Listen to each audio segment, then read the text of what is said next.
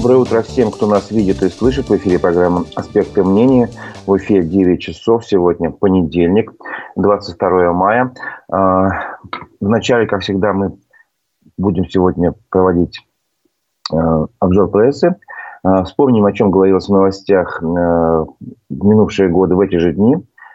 Послушаем фрагмент голосования «Аспекты мнений» с участием доктора социологических наук Асера Нуриджанова, а также проведем голосование на нашем YouTube-канале. У микрофона Разиф Абдулин. Всем еще раз добрый день.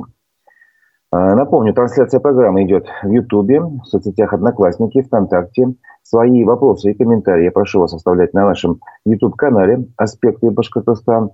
Ставьте лайки, делитесь с друзьями ссылками на программу, а, подписывайтесь на наш канал. А, этим вы поддержите работу нашей редакции. Итак, начнем с обзора прессы. В Башкирии тысячи людей вышли на сход против разработки хребта. Об этом пишет УФА-1. Речь идет о народном сходе в селе Тимясово Баймакского района э, против выдачи лицензии э, золотодобытчикам на разведку и разработку хребта Ирандык. Об этом событии написали сразу несколько СМИ. Я хочу, э, чтобы вы сравнили подачу. Итак, УФА-1 рассказывает, что по данным организаторам на этот сход вышло от 5 до 7 тысяч человек. И это сделан вывод был на основании того, что собрали подписи под обращением. Э, и один из организаторов, Шамиль Абдулин, сообщил, что мы еще не все листы э, успели посчитать. Поэтому вот примерно они 5-7 тысяч насчитали подписей. Как общественник рассказал э, изданию ФА-1, организаторы подавали заявку на проведение схода. Сход был согласован. Напомню, что его э, название переименовали на собрание граждан, но тем не менее все это состоялось. А местные жители считают, что власти выдачи лицензии нарушают нормы недропользования, и они обратились э, к президенту России Владимиру Путину, председателю Курултаю Башкирии Константину Толкачеву с просьбой проверить действия властей. Вот, как раньше сообщал ФА-1, но и другие СМИ, компанию Тоналык оштрафовали на несколько сотен миллионов. Графская компанию э, могут лишить лицензии, а предприятие «Весна» прокуратура обвинила в нарушении правил. Э, ситуацией заинтересовался в свое время и главный исследователь России Александр Бастрыкин. Он поручил разобраться в конфликте граждан и золотодобывающих компаний. Об этом сообщает УФА-1. Башинформ э, выпустила заметку об этом же событии под другим заголовком – в Баймакском районе состоялось согласованное собрание граждан по вопросам недропользования. И здесь идет речь больше о позиции властей. А, на встречу с людьми пришли руководитель аппарата правительства Башкирии Азамат Абдрахманов, министр природопользования и экологии Нияз Фазылов, был, конечно, и глава администрации Баймакского района Фани Саминев и другие представители разных министерств и ведомств. А, по сообщению Башинформа э, представители властей внимательно выслушали вопросы пришедших на встречу жителей. Азамат Абдрахманов э, сообщил, что межведомственная комиссия по недропользованию взяла все озвученные проблемы под свой контроль. Он надеется и на общественный совет, который будет создан при комиссии. В совет войдут экоактивисты, которые будут принимать участие, соответственно, в работе комиссии. А, вице-премьер Азамат, Азамат Абдрахманов заверил э, граждан, что на Ирендыке будет проводиться геологическое исследование в целях инвентаризации недр страны. Э, также он сообщил, что Межведомственная комиссия по недропользованию обратится в Роснедра с ходатайством об, об отзыве лицензии компании Altenview. Вот. В общем-то, э, позицию властей Башинформ достаточно хорошо осветил. Ситуация будет держаться под особым контролем, заявили представители власти. Э, Мурат Шафиков, э, модератор тематической площадки экологии э, Народного фронта, тоже высказался на эту тему. Ну, он констатировал, что тема недропользования за Урале всегда была актуальной. Там сейчас зарегистрировано целых аж 24 предприятия, которые занимаются добычей полезных ископаемых. Вот. По его мнению, ситуация э, здесь стала меняться в лучшую сторону после того, как в 2021 году была создана вот эта самая комиссия по недропользованию. И она проработала фактически два года, э, выявила 355 действующих и 96 заброшенных мест добычи полезных ископаемых начали решать вопросы, которые долгое время оставались нерешенными. И третье СМИ, которое я хотел бы процитировать, это «Пруфы». Они опубликовали заметку под заголовком «Жители Башкирии освистали вице-премьера Азамата Абдрахманова во время народного схода в Заурале». Речь, опять же, об этом же событии, об этом собрании, сходе, как хотите, э, в селе Тимясово. Ну и как, как бы это издание приводит точку зрения жителей за Урале, которые опасаются, что геологоразведка, которая, о которой объявили, впоследствии приведет к выдаче лицензий на добычу полезных ископаемых. Хребет Ирендык с его уникальной э, природой и памятниками архитектуры будет уничтожен, а экологии будет нанесен непоправимый вред. Вот. Также это издание сообщает э, точку зрения департамента по недропользованию, что это все-таки вот эта геологоразведка, это такой некий научно-исследовательский проект, который не подразумевает разработку. Вот. Будут проводиться только некие отборы образцов и неглубокое бурение мобильными установками. А, и также министр экологии Ниас Фазылов заявил, что никакой добычи вестись не будет. То есть в этом плане тоже есть точка зрения властей. Но характерно, что только это издание рассказало о, об эпизоде, когда а, стал выступать вице-премьер Башкирии Азамат Абдрахманов. Он только хотел взять слово, но люди долгое время не давали ему вообще говорить, свистели, кричали, скандировали «Уходи, уходи». Я сам лично видел этот фрагмент. Впечатляет, когда такая большая Э, большое количество людей, там, как выяснилось, от 5 до 7 тысяч, они все единогласно кричат «уходи». Э, как себя на этом месте чувствует чиновник высокого ранга, легко представить. Вот. Почему же такая все-таки была реакция у населения? Потому что э, Куштау не забыли. Это было такой же, тоже был лозунг там во время схода. Издание напоминает, что Азамат Абдрахманов в свое время, когда были события на Куштау, приходил на эту гору и сам лично руководил действиями тех, кто разгонял э, палатки протестующих. Там говорят, что даже он сам лично это все делал. В общем, на видео, где человек похожий на него, как раз он этим и занимается. В общем, народ этого не забыл и не простил. Так, э, в общем, позиции понятны. Это точка зрения, вот это вот, э, вернее, это точка географическая на карте э, хребет Ирандык и Баймакский район э, будет, видимо, оставаться неким таким притяжением и протестных сил, и общественного мнения. То есть кто-то даже называет это Куштау-2. Ну, давайте посмотрим. Возможно, все там, как говорят власти, все хорошо, будут просто проводить научные исследования, никаких разработок вести не будут, и этому хребту ничего не грозит. Но если так, ну, слава богу, хорошо.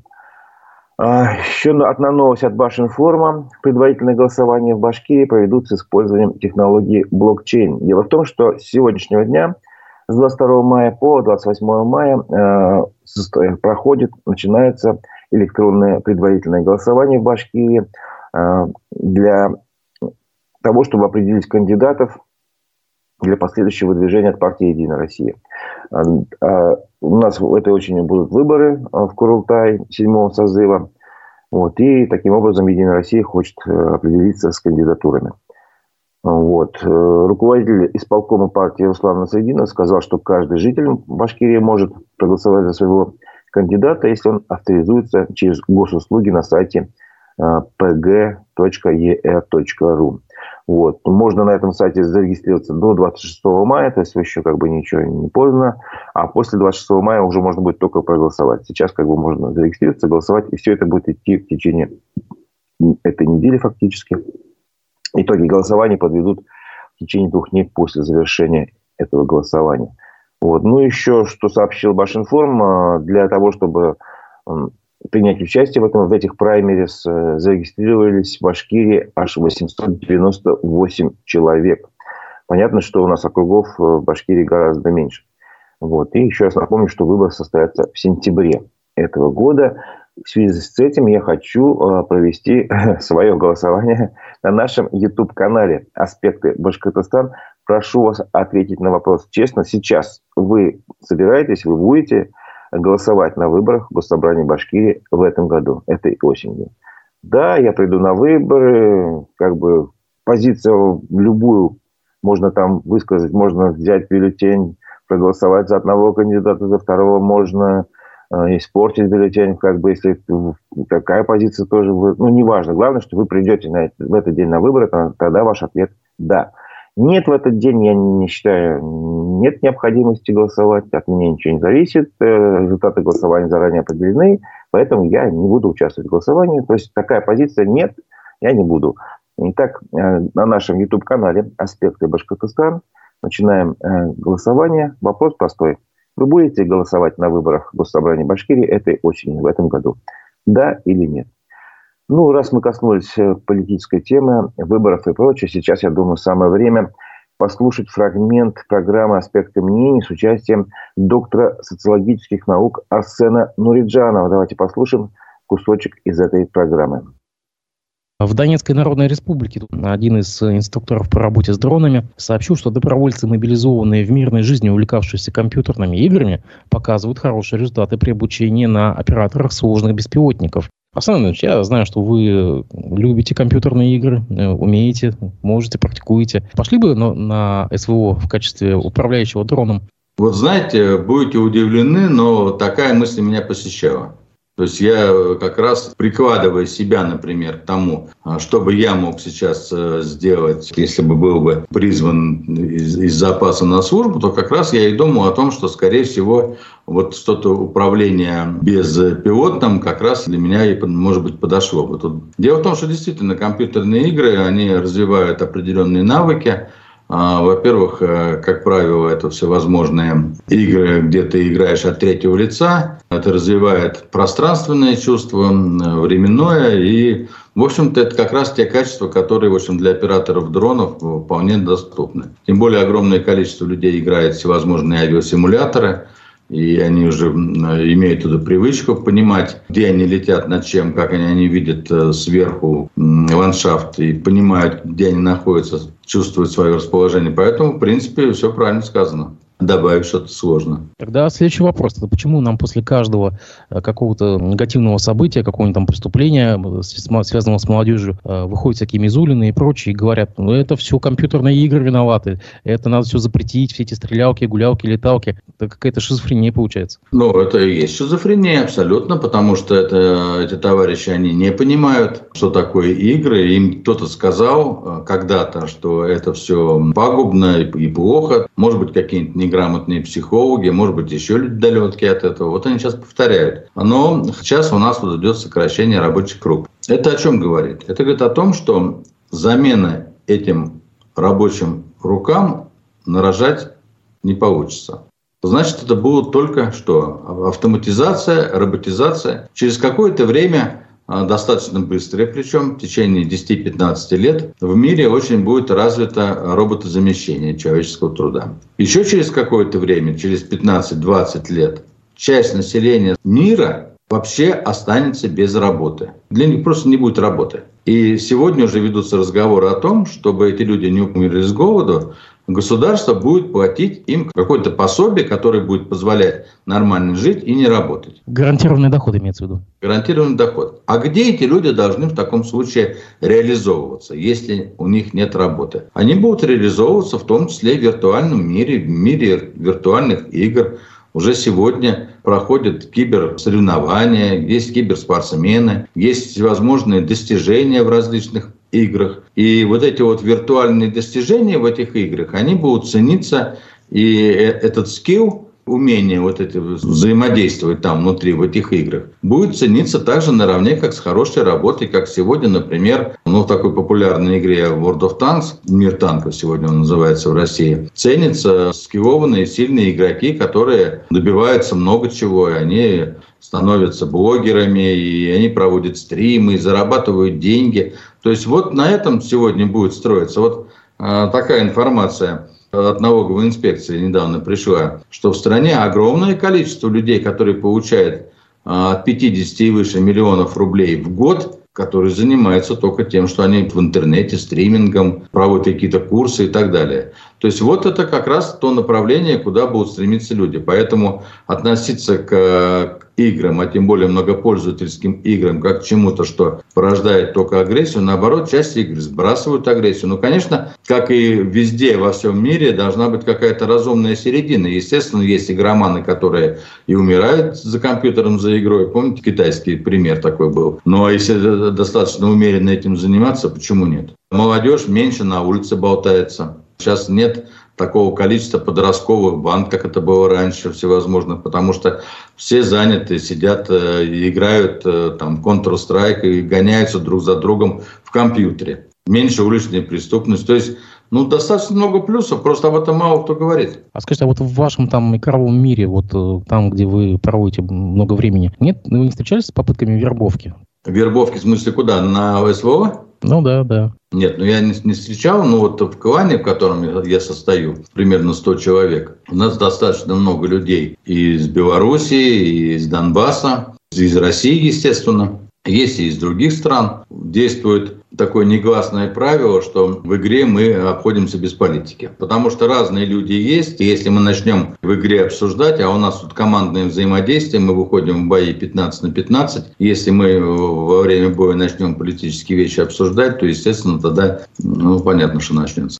Это был фрагмент программы «Аспекты мнений» с участием доктора социологических наук Арсена Нуриджанова. Полностью а, программу с его участием вы можете посмотреть на наших страницах ВКонтакте, в Одноклассники и, конечно же, на канале «Аспекты Башкортостана» в Ютубе. Напоминаю, что сейчас, в данный момент, на канале Ютубе а, идет голосование. Я прошу вас ответить на вопрос, будете ли вы э, голосовать на этих выборах осенью э, в Госсобрании Башкирии, а, да или нет. Итоги голосования подведем в конце программы. А сейчас продолжим обзор прессы. В Уфе зафиксировали превышение ПДК пыли и хлорида водорода в воздухе, сообщает МКСЭД. Э, это случилось 17 э, мая. Э, в частности, превышение в 1,4 раза ПДК хлорида водорода было зафиксировано на улице Свободы и пыли на улице Злобина. Как уточняет телеканал ЮТВ, повышенная концентрация вредных веществ в Уфе показывает приборы с 13 мая – Помимо превышения ПДК пыли в воздухе, также было выявлено превышение допустимых норм по изопропилбензону. Изопропилбензону, вот так вот. А, также отмечают э, в отделе прогноза загрязнения атмосферного воздуха Башгидрометцентра, что э, сохраняются метеоусловия, которые неблагоприятны для рассеивания вредных примесей в атмосферном воздухе. А, проблема, которая касается здоровья, в Башкирии ВИЧ-инфекции чаще всего фиксируют у мужчин старше 30 лет. Об этом также писала МКСЭД. В эти выходные с начала года а, в республике зафиксировано 838 случаев заражения ВИЧ-инфекцией. И по статистике Роспотребнадзора чаще всего ВИЧ-инфекцию обнаруживают у жителей Башкирии в возрасте от 31 года до 50 лет, преимущественно у мужчин. Вот. А, что еще можно на эту тему сказать, что показатель заболеваемости ВИЧ-инфекции по Башкирии в этом году составляет 11,2 на 100 тысяч населения. А, в прошлом году было меньше, 13,7 этот показатель был. Вот. Ну, еще раз повторим, что чаще всего ВИЧ-инфекцию обнаруживают у людей в возрасте 31-40 лет и 41-50 лет. Основным способом передачи инфекции по-прежнему остается половой. Немножко о культуре. Э, с 24 года Государственная премия Башкирии имени Салавата Юлаева в области литературы, искусства и архитектуры будут присуждаться ежегодно и составят 1 миллион рублей. Об этом пишет коммерсант. Э, то есть изменены условия э, выдачи премий. Общий годовой фонд запланирован в пределах 3 миллионов рублей. Раньше премии присуждались раз в два года, сейчас будет каждый год – Раньше премия была 500 тысяч рублей, сейчас 1 миллион. Напоминаю, что премии вручаются за наиболее талантливые, э, отличающиеся новизной и оригинальностью произведения литературы, искусства, архитектуры, получившие общественное признание и которые являются значительным вкладом в художественную культуру Башкирии.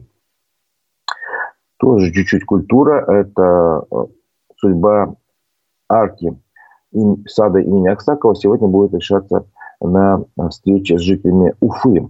Об, этом пишет телеканал ЮТВ. Э, ранее Ради Хабиров предложил снести входную арку сада имени Аксакова и воссоздать заново. Ну вот сейчас принято решение обсудить этот варианты развития событий с гражданами, и администрация Кировского района Уфы приглашает горожан на обсуждение дальнейшей судьбы входного группы, входной группы сада. Встреча пройдет сегодня а в 7 часов вечера вблизи самой арки на улице Пушкина. Так что тем, кто это интересно, приходите. А в этой встрече примут участие общественники, специалисты, горожане, в общем, как уже говорилось. А, напоминаю, что сейчас сад имени Аксакова находится на реконструкции, там идет большая, большие работы. Вот, тут нужно решить, что делать с этой входной аркой. Про спорт. Э, аргументы и факты УФА сообщает такого не заголовок про спорт. Матч Уфа-Камаз едва не превратился в боксерский поединок. Дело в том, что в субботу в Уфе проходил э, матч 32-го тура первенства первой футбольной лиги Уфе, где Уфа принимала э, КАМАЗ из набережных Челнов. Вот, и единственный гол был забит в начале матча э, со счетом 1-0. Уфимцы победили, но это было как бы вот с сухим остатком, а в самом конце матча случились события такого не совсем спортивного характера. Э, красную карточку получил один из тренеров Уфы, Артур Каримов, э, выкинувший второй мяч на поле в добавленное время. Вот. Э, свой, свою желтую карточку получил еще другой тренер команды, Николай Сафрониди. Именно вот Сафрониди и нападающий Челницев Александр Гаглоев после свистка были сами активны, что-то обсуждали, там такое напоминало некую попытку устроить рукопашную. К счастью, естественно, все это остановили. Вот ну, такие дали, конечно, горчичник и представителям э, команды гостей. Вот. Но этот поединок был принципиально важным для Уфы, потому что Уфа находится на дне турнирной таблицы и борется за выживание, чтобы не вылететь э, во вторую лигу. Э, и сейчас остается всего два тура до конца чемпионата. Каждое очко на вес золота. Вот то, что Уфа победила, это дало, дает шансы некие на спасение. Напоминаю, что сейчас у Уфы 32 очка. Э, параллельно в этом же туре э, играли, скажем так, соперники на выживание. Это Кубань. Она проиграла свой, она, вернее, сыграла в ничью свой матч с Родиной 2-2. И теперь у них 34 очка. Отставание Уфы от Кубани 2 очка. Виллис проиграл Краснодару 2 со счетом 2-5. Это было достаточно таким неожиданным событием. Э, у Виллиса 33 очка. То есть вот такая конкуренция. Кто-то из этих трех команд э, должен спастись, а кто-то а остальные команды не спасутся. Вот почему был горячим этот матч. Э, тем временем в Уфе запущен обратный отсчет до старта международных соревнований по этническим видам спорта на встречу Евразиаде. Об этом сообщает пресс-служба правительства. Уфа станет центром соревнований по национальным и неолимпийским видам спорта народов Евразии с 24 по 27 августа. Как сообщается, что э, будет четыре вида соревнований. Э, приедут сражаться за медали более 700 сильнейших спортсменов из 30 стран мира. Э, также сегодня не только начинается праймерис, этот день памятен не только этим, а тем, что сегодня последний звонок в Уфе. Об этом сообщает, значит, Уфа-1. В Уфе для 4,5 тысяч выпускников запланирована праздничная программа. Два, 4, два часа дня возле конгресс-холла Таратау пройдет концерт праздничный. Там будет вальс, выступят учителя с хором, споют совместно для своих выпускников. Ну и из-за этого, естественно, будут перекрыты дороги. Напоминаю нашим слушателям, зрителям, что с 12 часов до 5 часов дня будет закрыт участок улицы Закива-Леди от Аксакова до Мажита Гуфри. Также нельзя будет проехать от Пятигорска до Пушкина. И напомню, что в этот же день сегодня запрещена продажа алкоголя в магазинах. За нарушение запрета будут штрафовать. Это было сообщение э, издания УФА-1. А, ну, напоминаю, что у нас на канале в Ютубе «Аспекты Башкортостан» идет голосование. Прошу вас ответить на вопрос, э, будете ли вы голосовать, участвовать в голосовании на выборах э, этой осенью в Госсобрании Башкирии да или нет, итоги голосования подведем чуть, чуть позже. А сейчас э, перейдем к нашей рубрике, которая такая условное название «Башкирские старости». Конечно, это далеко до московских старостей, когда там окунаются э, в новостную повестку аж столетней давности, там 50-летней давности. Мы говорим всего лишь о событиях, которые произошли год, два, три, четыре назад, и о которых рассказывала наша редакция. Итак, о чем же мы говорили год назад? 20 мая прошлого года концерты группы ДДТ после выступления в Уфе в двух городах перенесли, а в одном отменили. Об этом сообщалось на официальном сайте тура рок-группы. А, тогда говорилось, что концерты в Магнитогорске и Челябинске перенесли на февраль следующего 2023 года. А, в общем, и в Кургане были отменены э, концерты. Это все было связано с тем, что, что Юрий Шевчук выступил э, с концертом в Уфе 18 мая 2022 года, получается. И там же он рассказал о своем отношении к родине и специальной военной операции на Украине, после чего на него составили административный протокол по новой статье за дискредитацию вооруженных сил России. И впоследствии, ну, как мы все знаем сейчас уже, э, он был как бы, ну, суд ему назначил наказание в виде штрафа. Вот. И тогда мы сообщали, что телеграм-канал «База» рассказывал, почему э, вот Шевчуку запрещают э, выступать. Дело в том, что речь в Уфе не первая, сообщало издание. Шевчук высказывался о специальной военной операции и на других концертах. Его оценка действий России часто идет в разрез с официальной позицией Минобороны и других ведомств. Например, первую антивоенную речь Шевчук произнес буквально через несколько дней после начала специальной военной операции на концерте в Туле еще до принятия новых законов. Вот. Ну, короче говоря, мы знаем, чем вся эта история кончилась. Вот такая была повестка год назад. Два года назад, в 21 мая 2021 года, вот такая была э, новость.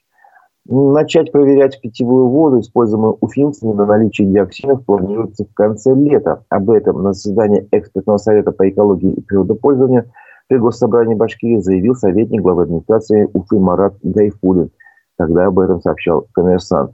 И, по словам чиновника, лаборатория может быть открыта на базе управления государственного аналитического контроля. Организация проходит процесс получения аккредитации на право исследовать воду на диоксины. До сих пор проточная вода в Уфе не проходила такую проверку. То есть еще два года назад на диоксины проточную воду в Уфе никто не проверял. Хотя экологи, в том числе доктор химических наук Марс Сафаров, неоднократно заявлял, что диоксины и по сей день находятся в уфимской водопроводной воде а, из-за того, что ну, произошла техногенная авария 30 лет, более 30 лет назад на Уфахимпроме и остались вот эти все остатки, а, отвалы, шламы на территории э, Уфы. Вот. Хотя, конечно, э, сообщалось, что Уфа водоканал регулярно изменяет, э, измеряет фенольный индекс воды, и это, в частности, может показать вероятность содержания жидкости диоксинов. Но с этим не соглашался доктор биологических наук и профессор Академии наук Башкирии Василий Мартыненко, который, напомню, сейчас возглавляет э, центр Российской Академии наук. Он тогда не согласился с такими выводами, отметив, что анализ вот этого фенола не может уловить, э, может не уловить, прошу прощения, микродозы вредного для человека вещества. Вот. Ну, я попытался вчера, честно, поискать э, результаты каких-то анализов в этом году на наличие диоксинов в питьевой воде. Заходил на сайт Уфа водоканала, чтобы найти вообще есть ли такой э, анализ. Ну, не удалось мне это обнаружить. Если вы обладаете другими сведениями, пишите в нашем э, чатике в Ютубе. Может быть, я не, просто не смог найти. Ну, короче говоря, не удалось мне отыскать следы какой-то информации о том, что у нас в Уфе проверяют сейчас на диоксины питьевую воду. Вот. Это была информация двухлетней давности, напоминаю. Теперь возвращаемся на три года назад. О чем же мы говорили три года назад? 22 мая 2020 года была такая новость. Верховный суд Башкирии признал общественную организацию «Башкорт» экстремисткой и запретил ее деятельность. Таким образом, судья Гузель Фархудинова удовлетворила иск прокуратуры. По данным издания, э, тогда сообщала об этом Идель Реали, который сейчас э, признают иноагентом, по данным издания, на вынесение решения судье потребовалось всего 20 минут. Э, в общем, понятно, что этот процесс был, получается, три года назад, и достаточно быстро признали общественное движение экстремистским за нахождение в ее руководстве лиц, уже осужденных по экстремистским статьям. В ходе разбирательства защита утверждала, что признание движения экстремистским и запрет его деятельности является мерой неадекватной обстоятельством, поскольку ставит широкий круг лиц под угрозу уголовного преследования. Вот. Ну, как бы, тем не менее, что, что случилось, то случилось. Э, Башкорт признан экстремистской организацией, э, ликвидировано и запрещено в России. И еще одна новость, которая уже вернемся 4 года назад к повестке в этот день, 22 мая 2019 года, а, была новость такая. Бизнесмен Флюр Галямов пытается через суд оспорить лишение Роскомснаббанка лицензии. Совладелец банка, а, тогда мы рассказывали, направил в арбитражный суд Москвы заявление о признании приказа Центробанка России недействительным – Напомню, 7 марта 2019 э, года э, регулятор лишил лицензии Роскомснаббанк, усмотрев в деятельности финского банка признаки финансовой пирамиды. Решение Центробанка также сообщало, что банк не исполняет федеральные законы, регулирующие профессиональную деятельность. Вот. Ну, понятно тоже, с чем эта вся история закончилась. Э, Роскомснаббанк так и остался банкротом. Никто не стал прислушиваться к доводам Флюра Галямова. И сейчас в связи с этим еще и развернулась другая история большая, которая длится уже столько лет. А, я веду речь о золотом запасе, а, который вел свою деятельность в, офисе, в офисах, прошу прощения, этого банка. И многие клиенты, которые приходили в банк, думали, что это официальная какая-то услуга, а не отдельная организация коммерческая, были, а, как они утверждают, введены в заблуждение. И в итоге как бы их активы, их вклады были заморожены, речь идет о миллиардах рублей. А, постепенно что-то выплачивается, что-то выдается, но тем не менее ситуация остается ну, достаточно там острой. Теперь предлагаю подвести итоги голосования. Напомню, что на нашем канале «Аспекты Башкортостан» в Ютубе а, мы задавали вопрос, вы будете голосовать на выборах а, в Госсобрании Башкирии в этом году, да или нет? Итоги голосования завершаем. И вот каковы итоги смотрим. Да, решили принять участие в голосовании в Башкирии 83% нашей аудитории. Нет, не будут. 17% а соответственно. Вот такая политическая активность намечается, по крайней мере, в нашей аудитории. Ну и по традиции, по понедельникам, а, ну, всегда стараюсь я а, вас посвящать и общефедеральную, и мировую повестку, поэтому хочу зачитать вечерний выпуск телеграм-канала «Эхо новости». Давайте посмотрим, что же происходило вчера вечером в течение суток, о чем, о чем говорилось на этом телеграм-канале. Вооруженные силы Украины настаивают на том, что не ушли из Бахмута полностью. В украинском э, Министерстве обороны утверждают, что военные взяли город в полуокружении и давят на российские подразделения с флангов – а российская пропаганда игнорирует эти заявления и празднует победу. Россия, по данным США, потеряла под Бахмутом около 100 тысяч человек. Такие цифры привел американский президент Джо Байден. О потерях Украины глава Белого дома ничего не сказал. По его мнению, неважно, оккупирован ли город, так как он все равно разрушен. Украинская армия обстреляла Бердянск, Запорожской области. По данным пророссийской администрации, при ударе использовались дальнобойные ракеты «Шторм Шэдоу» утверждается, что они разрушили здание столовой в вооруженных силах Украины, отчитались о поражении штаба одного из подразделений. Немецкая полиция начала расследование после жалобы журналистки на возможное отравление. Об этом сообщает агентство «Франс Пресс».